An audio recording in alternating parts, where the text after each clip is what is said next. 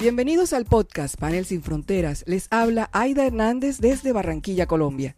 Desde esta esquina hermosa del continente americano, donde el río Magdalena desemboca en el Mar Caribe, llegamos justo en este momento de su día para conversar con ustedes, con personajes y sobre temas de nuestra localidad, entendiendo que es muy importante integrar a nuestra vida la visión local y global.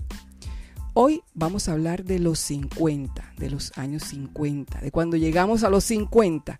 Y lo vamos a hacer con personas que desde hace casi una década se decidieron a hablar sin límites sobre todo lo que pasa por nuestra mente cuando llegamos a los 50. Cincuentopia es una asociación fundada el 17 de marzo de 2016 y están generando contenido desde 2014. Tienen presencia en todas las redes sociales, periódico digital, podcast, programas de radio y canal en YouTube. Se describen como una iniciativa sociocultural que aboga por una nueva forma de envejecer, con particular atención en el arte, respetando la heterogeneidad de los mayores de 50. En Panel Sin Fronteras tenemos contacto a esta hora con Charo Onieva, Charo es presidente de Cincuentopia, abogada, socio fundadora de una empresa de comunicación empresarial y relaciones 2.0 y es pintora a los 50. Bienvenida Charo, Colombia y España en este episodio de Panel Sin Fronteras. Bien hallada, bien hallada. y bien hallados a todos los escuchantes del podcast. Vamos a, a conocernos un poco. Charo, dile a nuestra audiencia ¿Cómo te describes? Pues me describo sobre todo con una, como una persona inquieta. Yo creo que sería el, término que mejor me definiría. Inquieta y curiosa.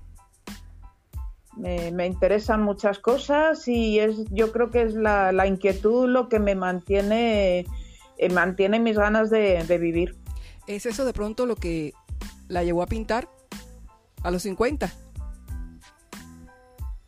Pues me llevó a pintar el hecho de que a mí siempre, bueno, siempre me, gustó pintar, pero cuando llegó el momento de decidir eh, los estudios, pues por una parte por no defraudar a mi querido padre y por otro lado por aquello de que no, no digo que no con razón, eh, nuestros padres eh, siempre, o al menos en, mi generación, nos, eh, nos orientaban hacia una profesión en, la, a través de la cual ellos pensasen que, bueno, pues que con la que nos íbamos a poder ganar la vida en definitiva. Y era una espina clavada que tuve y, y cuando llegó esta edad, cuando llegaron los 50, que es una edad en la que reflexionas eh, profundamente acerca de tu vida, decidí que era el momento, que si no lo hacía entonces, y, así, y así empezó todo. Pero esa historia, eh, eso es una constante. Eh, los padres siempre han visto el, el, arte, la cultura como algo que no genera ingresos o que es muy difícil porque está unido a, un talento. Ahora porque tenemos una concepción distinta acerca de, de lo que es la cultura, de lo que es, de lo que es el arte y, cómo se puede sobrevivir con ello, con bueno, el movimiento de, economía naranja y todo esto que eh, nos hace pensar distinto. Eh, ¿Tiene algunos artistas que son referentes o favoritos? Pues eh, la verdad es que, bueno, en eso coincido con muchas personas, el movimiento impresionista eh, me parece, eh, siempre me ha, me ha gustado y me ha impactado, sobre todo por la revolución que supuso en el arte, eh, la revolución en el paisaje. Es una refundación del arte, el salir de, de, los estudios a pintar al natural. pero, pero bueno, también hay artistas que me agradan porque en un momento determinado pues eh, me, llegan, me llegan más al corazón o, me ayudan a, identificar un, sentimiento. Eh, la verdad es que soy una... Eh, me gusta mucho visitar museos y es algo que cuando se podía viajar era algo que incluía en mi... en lo que era la ruta de mis viajes y en mi ciudad eh, también he venido procurando acudir a, las exposiciones, que tengo la suerte de vivir en una ciudad en la que la vida artística es, es pujante aunque en una ciudad muy grande, pese a lo que eh, se suele interpretar desde fuera, viviendo en una ciudad muy grande en que las distancias son a veces son un, lastre, eh, no ves todo lo que quisieras, pero sí que también, eh, como a muchos mayores de 50, el ir abrazando las nuevas tecnologías, pues me está permitiendo acceder a artistas eh, que, vamos que necesitaría muchas vidas para ir a las salas donde están expuestos sus fondos. Y, ahora la verdad es que me resultaría muy difícil decantarme por un artista favorito, quizá por individualizar y también pensando en un artista rompedor, uno de mis artistas favoritos es Cézanne. Como, como esa decisión la tomó a los 50 debe haber otras personas en esa misma eh, en esa misma circunstancia se las ha encontrado sí eh, eh, la verdad es que bueno pues yo he tenido la fortuna de bueno pues de acudir a, talleres de pintura de, de, pintoras más jóvenes que yo además eran mujeres y desde luego que, que un porcentaje muy elevado de alumnas, y digo alumnas porque las mujeres ganamos por mayoría, eran mujeres mayores de 50 que se habían, habían llegado a, la pintura por, bueno, pues por otras razones, pero también se habían hecho ese planteamiento a partir de, los 50.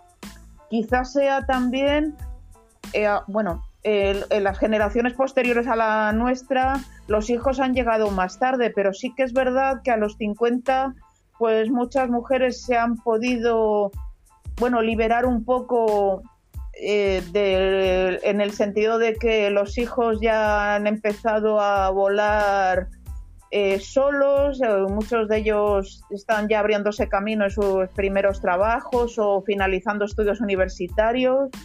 Entonces quizás sea ese el momento en el que puedes tomar, bueno, eh, yo hablo de pintura, pero también eh, los talleres de escritura también están frecuentados por, por gente mayor de 50, 50 tópicos, como decimos nosotros en la asociación, que de repente, o, eh, de talleres de cerámica, o bueno, eh, sí, eh, o redescubrir o, de alguna manera volver a, enlazar, volver a tus inicios, en, bueno, pues a, rescatar esas vocaciones que, tuviste que dejar de lado porque por lo que por lo que comentaba anteriormente, porque bueno, pues eh, la inseguridad que, representa el dedicarte a una actividad artística, pues fue un motivo de peso como para, no elegirla como primera opción.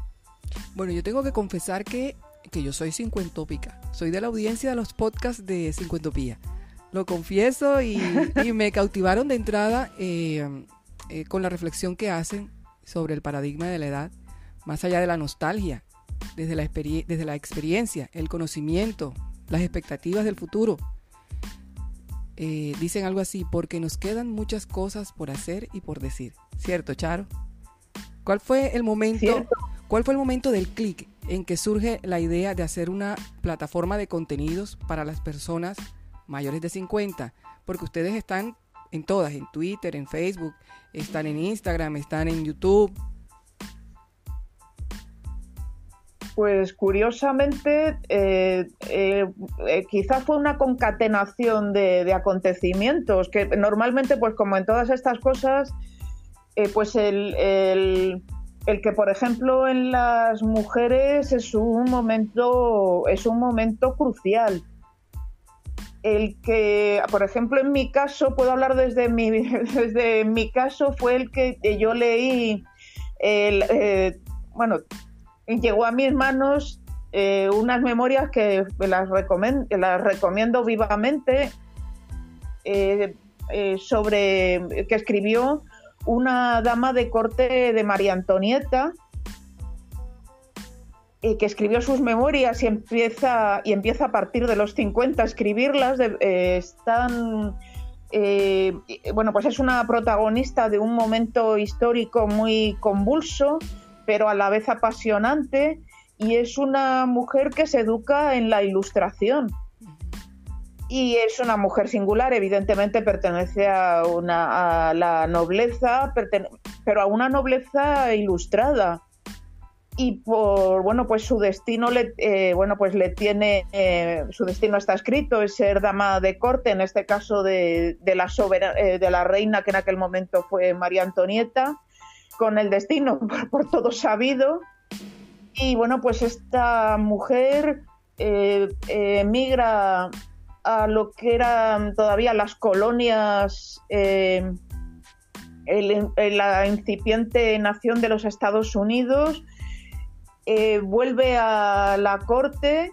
Eh, eh, su esposo es un llega a ser un mandatario con Napoleón cuando Napoleón se convierte en emperador. En fin, y, evidentemente en mi vida no ha transcurrido por los vericuetos de lo de, la marquesa de la Tour de Pin, que es la autora de estas memorias, pero sí que pensé que, que es un momento en el que, como tú decías, nos tenemos que, reconciliar con nuestra vida y mirarnos con más cariño.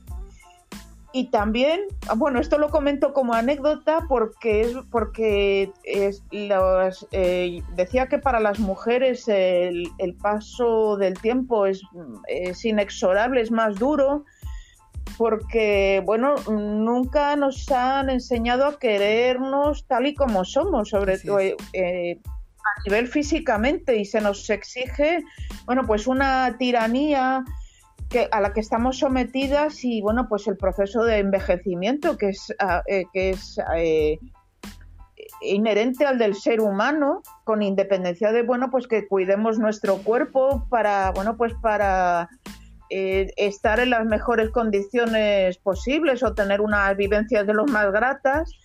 Y justamente, bueno, pues en el año que yo cumplí los 50, en el que estaba de vacaciones en un hotel, eh, tenía, bueno, pues había una, esta es la anécdota que os quiero contar, una, otra de las clientes del hotel era una mujer eh, bellísima, y, escuché una conversación inadvertidamente que le hacía pues a una persona que estaba con ella disfrutando en esos días y estaba verdaderamente angustiada por la edad. Y entonces también eso me llevó a pensarlo y a pensar que por qué.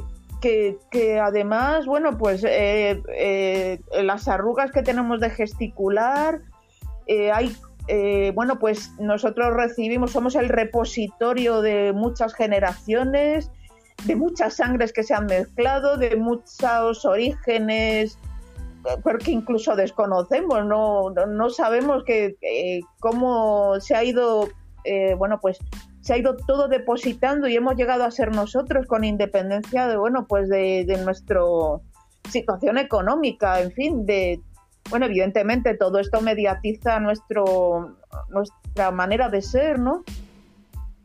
Y todo, perdón, todo esto, bueno, pues vino a, bueno y la inquietud y el comentarlo con bueno pues el círculo más próximo y el ver que no éramos solo nosotros todavía eh, ni siquiera el concepto de edadismo estaba tan tan acuñado como afortunadamente lo es ahora y, y bueno y el que la ONU lo haya incorporado a, a la Agenda 2030 como uno de sus propósitos, ¿no? Para hacernos avanzar como sociedad. Pues todo esto nos llevó a, generar la comunidad y el, y el plantearla no solamente como algo que diera rienda suelta a nuestra inquietud, a, esa otra manera de vivir de vivir el, el hecho del envejecimiento, sino al que, bueno, pues al, ofrecerlo, modestamente o no, como una plataforma, como, eh, como un, un, eje, como un eje vertebrador pues, de esa inquietud. Y de hecho, por eso la plataforma existe una galería virtual. Realmente, bueno, pues la eclosión de redes sociales, como puede ser Pinterest, ¿no? Que, o, o pueda ser Instagram, que bueno pues que ha permitido que, haya personas que bueno pues que, eh, eh, democráticamente pues puedan dar su opinión pues puedan mostrar su trabajo puedan mostrar eh, sus versos sus fotografías y entonces bueno pues nosotros lo que nos hemos ido dedicando ha sido a esto a realzar ese trabajo bueno pues esta, tenemos uno de los cofundadores que es David Zarra eh, es profesor universitario y es un, lector empedernido y es escritor también. Y durante estos años se está dedicando a, generar una antología de poesía relacionada con la madurez. Y es una poesía muy reconfortante porque también te permite eh, ver como intelectuales eh, de otras épocas han reflexionado sobre el paso del tiempo y, cómo se ha venido contemplando. Eh, no sé, eso eh, pensábamos que era algo que merecía sobre todo la, eh, pena compartirlo y ofrecerlo. El valor de ese trabajo que ustedes están realizando, que alcancé a ver cuando empecé a hacerme seguidora, es que de alguna manera están eh, eh, están eh, buscando herramientas para cerrar brecha digital. Ese, ese imaginario que de pronto puede existir de, que las personas mayores de 50, como somos inmigrantes digitales, entonces hay, hay cosas que no, a las que no accedemos por no tener esas ventajas que tienen las nuevas generaciones, las que son nativas digitales. Por eso eh, pregunto, ¿cuál es la clave que ustedes han encontrado eh, para cerrar brecha digital con lo que están haciendo? Pues eh, la verdad, te podría poner como ejemplo, y aunque ahora ya digo que, afortunadamente esa brecha digital cada vez o, lentamente se va, se va estrechando, cuando nosotros empezamos a, ofrecer eh, la galería virtual, pues eh, nosotros teníamos que, bueno, pues que facilitar muchísimo eh, el trabajo a, los, futuros expositores, a los artistas que nos, que nos facilitaban su material. Y entonces lo que sí hemos venido observando que con el tiempo ese conocimiento técnico necesario, pues para, bueno, pues desde cuál es el era el formato más adecuado de las imágenes, en qué influía el peso, pues el formato eh, de las descripciones de, las obras de arte. Pues cada vez el, el, usuario de la plataforma cada vez es más autónomo cada vez tiene más conocimientos a priorísticos y entonces, bueno, pues algo como eh, distinguir entre un JPG y un PNG, por ejemplo, pues eh, el, convertirte en usuario te despierta la necesidad de aprender. Es algo muy similar a lo que nos ha sucedido con la pandemia, que bueno, y que está teniendo, por desgracia, muchísimos aspectos mm, mm, negativos. El, primero, el hecho de que haya habido tantos fallecimientos y que haya gente que, esté padeciendo secuelas, pero por otro, nos ha motivado a, abrirnos a las nuevas tecnologías. Ha sido la manera, pues lo que comentaba, lo que comentaba anteriormente, pues el hecho de poder visitar enclaves eh, que de otra manera, bueno, pues el, de quitarte de alguna manera el prurito de viajar, ¿no?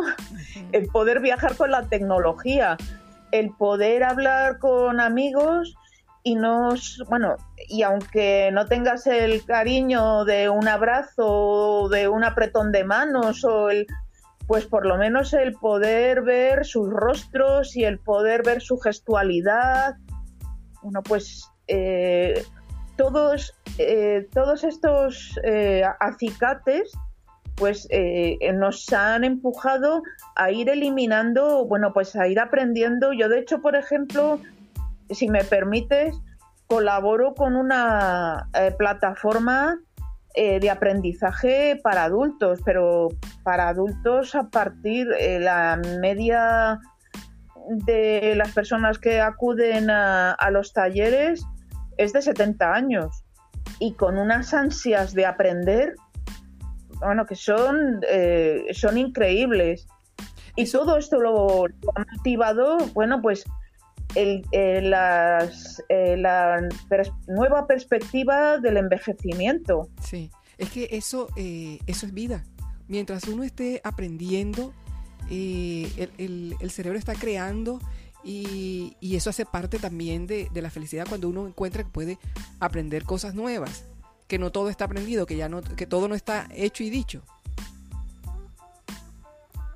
Por supuesto, por supuesto, y, bueno, eh, eh, nosotros también nos encontramos con que hay personas que son más reticentes o que, bueno, pues se conforman con, el acudir a, bueno, pues a sus hijos, quien, tenga hijos cercanos que, te puedan resolver ese tipo de, cuestiones, pero hay quien incluso se revela contra eso. El, el mostrarse ante sus hijos todavía como personas independientes y capaces y que además eh, yo creo que, que, es algo eh, que es eh, remarcable en el caso de, las mujeres. Eh, porque antes, te, antes refería que, bueno, pues que son las mujeres en ese aspecto las que son más decididas. Y, yo creo que eso también, también de alguna manera está, está directamente relacionado con, con la revaloriza eh, con eh, la, emancipación de la mujer.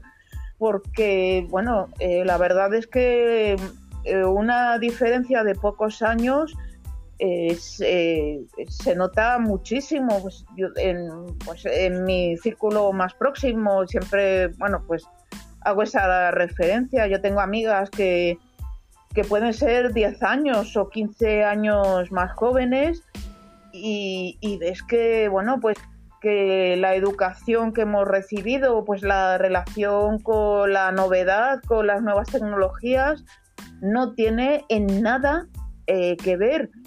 Y nuestra, eh, en ese aspecto, eh, nuestra desenvoltura, nuestra, bueno, pues nuestra necesidad de independencia, pero a la vez la reivindicación de lo que nosotras hemos ido eh, consiguiendo, pues es muy importante a la hora de cómo vas a afrontar esta etapa de tu vida, que es ignota, porque igual que nosotras, a lo mejor para ellas no somos exactamente el referente adecuado sobre cómo envejecer, pues, por ejemplo, el referente que nosotros podemos tener más próximo, que es el de nuestras madres, pues, hombre, no en todo, evidentemente, pero muchas de nuestras madres, eh, por ejemplo, en España, a las mujeres las premiaban por, por dejar sus trabajos y casarse. Tenía, no, existía lo, lo que se denominaba el premio de nupcialidad y entonces, bueno, pues eso apartó a muchas mujeres de, bueno, pues de, una carrera profesional, con independencia de cuál fuera el desempeño de la misma. Y eso, pues, determinaba muchísimo sus vidas. Eran decisiones muy trascendentes y muy importantes. Y el tiempo va hacia adelante, no regresa. No, Charo. No, no, no, no, así es. ¿Cuál es la historia o el hecho que podrías mencionar eh, que les ha llenado de, mayor satisfacción en todo este tiempo de existencia de Cincuentopia? Pues eh, hechos destacables. Pues eh, bueno, pues por ejemplo, el, por un lado, el que hayamos sido, aunque te parezca un contrasentido, capaces de, de seguir fieles a nuestra idea eh, contra viento y marea.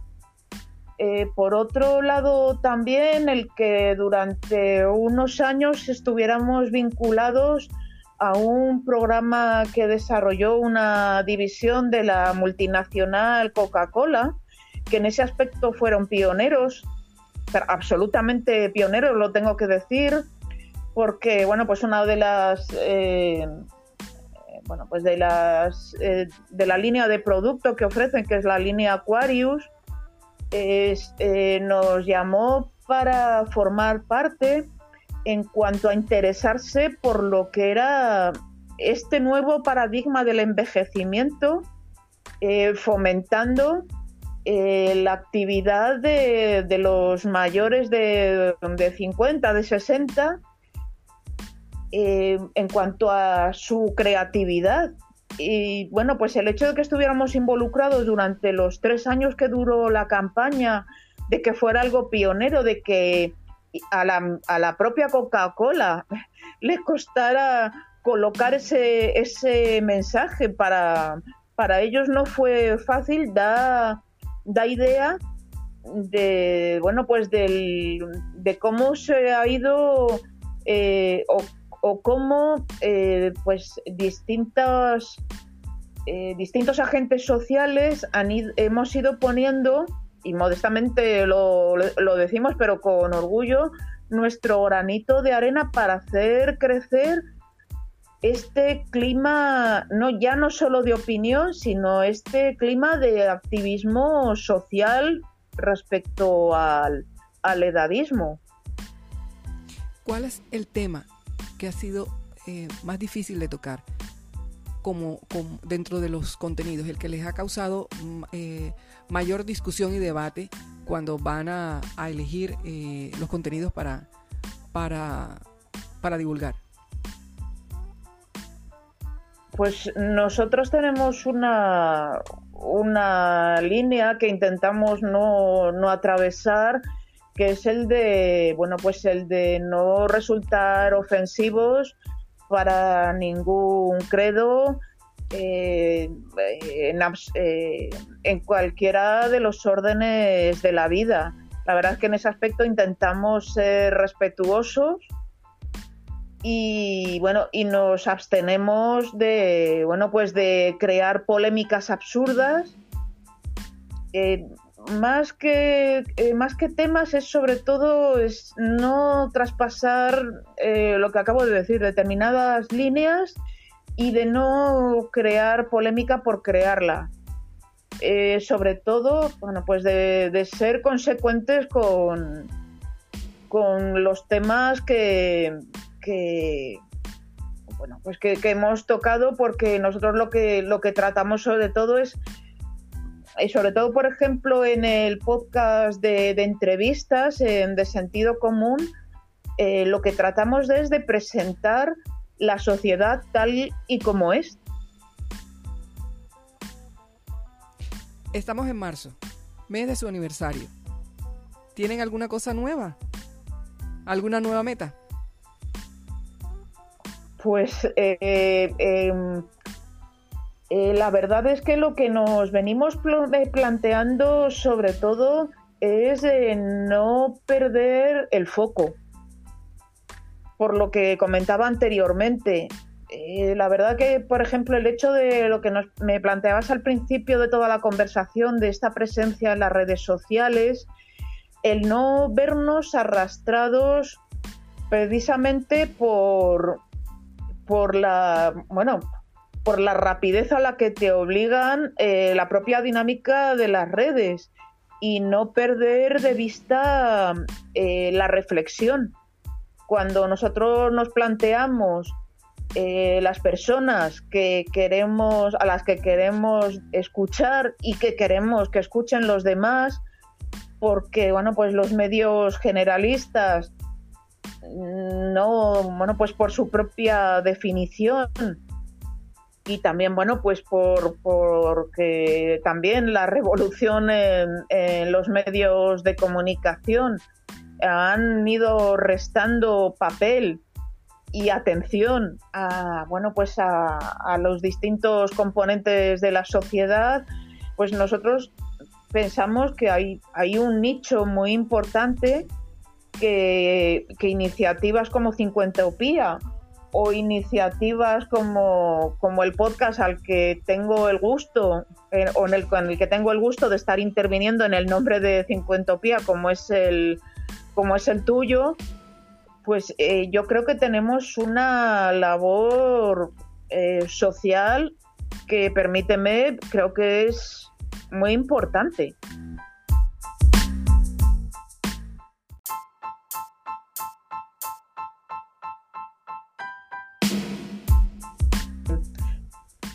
que iniciativas como la tuya, por ejemplo, que a mí me parece eh, muy loable en el sentido de que, eh, de que estás eh, cubriendo un, nichos que los medios generalistas, ya sea bueno, bueno por la crisis que están que vienen viviendo desde hace años y que ha precipitado también con la aparición de, los, eh, de las redes sociales que nos obligan a bueno pues a, ir asumiendo pues eh, muchas circunstancias sin digerirlas apenas no sin reflexionar sobre ellas pues esto es lo que permite eh, lo que nos permiten los podcasts.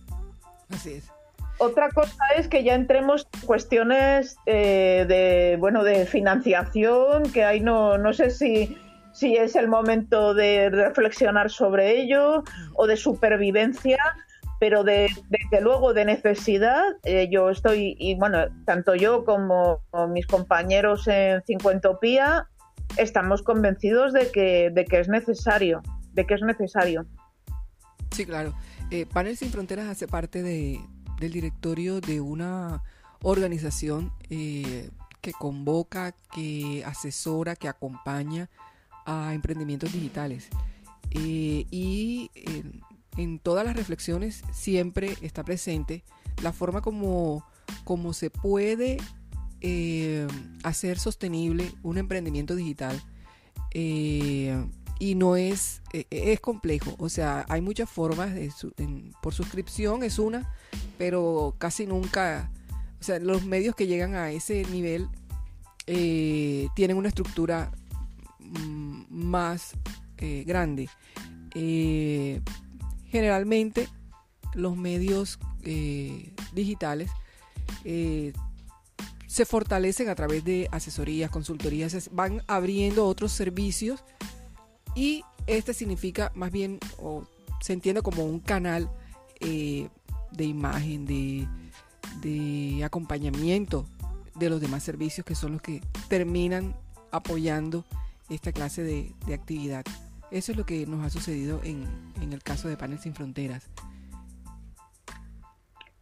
Eh, sí, eh, la verdad es que nosotros eh, eh, nos lo hemos planteado también como tal y de hecho eh, pues a lo largo de la vida de, de Cincuentopía de hecho lo estamos haciendo ahora con una bueno pues con una, una mujer una ejecutiva de una multinacional del sector energético.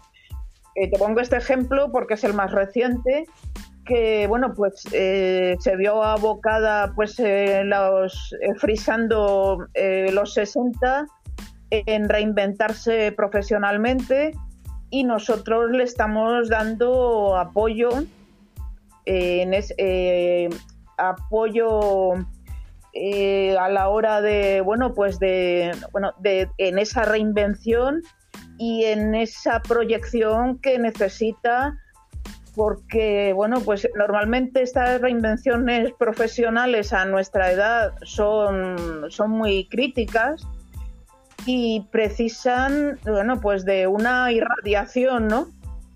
Eh, que, bueno, pues que a través de iniciativas como, como la nuestra, pues eh, son, eh, son, las, eh, son muy adecuadas. En este último segmento de Panes sin Fronteras vamos a ubicarnos en nuestros 50, Charo, y hablemos de, o háblanos de lo que nos gusta a las personas de 50. Por ejemplo, qué cantantes son tus favoritos, música, baile, comida, película, actor, actrices. Bueno, no sé si soy muy, eh, por ejemplo, si soy muy representativa, pero en general sí que, eh, por ejemplo, eh, el hecho de, disfrutar de otra manera de la vida, pues por ejemplo el gozar de, de bueno, pues del turismo, de un turismo que, que te permita gozar de gastronomía, de arte, de un turismo bueno, más relajado, más tranquilo. Bueno, también eh, se da la circunstancia de que tal y como, como, eh, como funciona, como está funcionando la economía, eh, los mayores de 50, no todos, estamos en mejor disposición económica, bueno, pues las, que, las generaciones que vienen detrás. Y claro, bueno, pues nos hemos convertido en ese sentido en un segmento apetecible, ¿no? Para lo que es la, industria del ocio. Pero sí que el denominador común de todos nosotros es el ocio, el ocio cultural. Y por otro lado, bueno, pues el, antes comentábamos, eh, bueno, pues el, rescatar eh, eh, pues viejas aficiones que, en un momento pudieron convertirse, hubieran podido convertirse en nuestra profesión, pues también es otra manera de llenar nuestro ocio. Y, y, bueno, pues también nos estamos, somos en ese aspecto, pues, lo, pues el, el target adecuado para, para este tipo de industria en ese, en ese aspecto.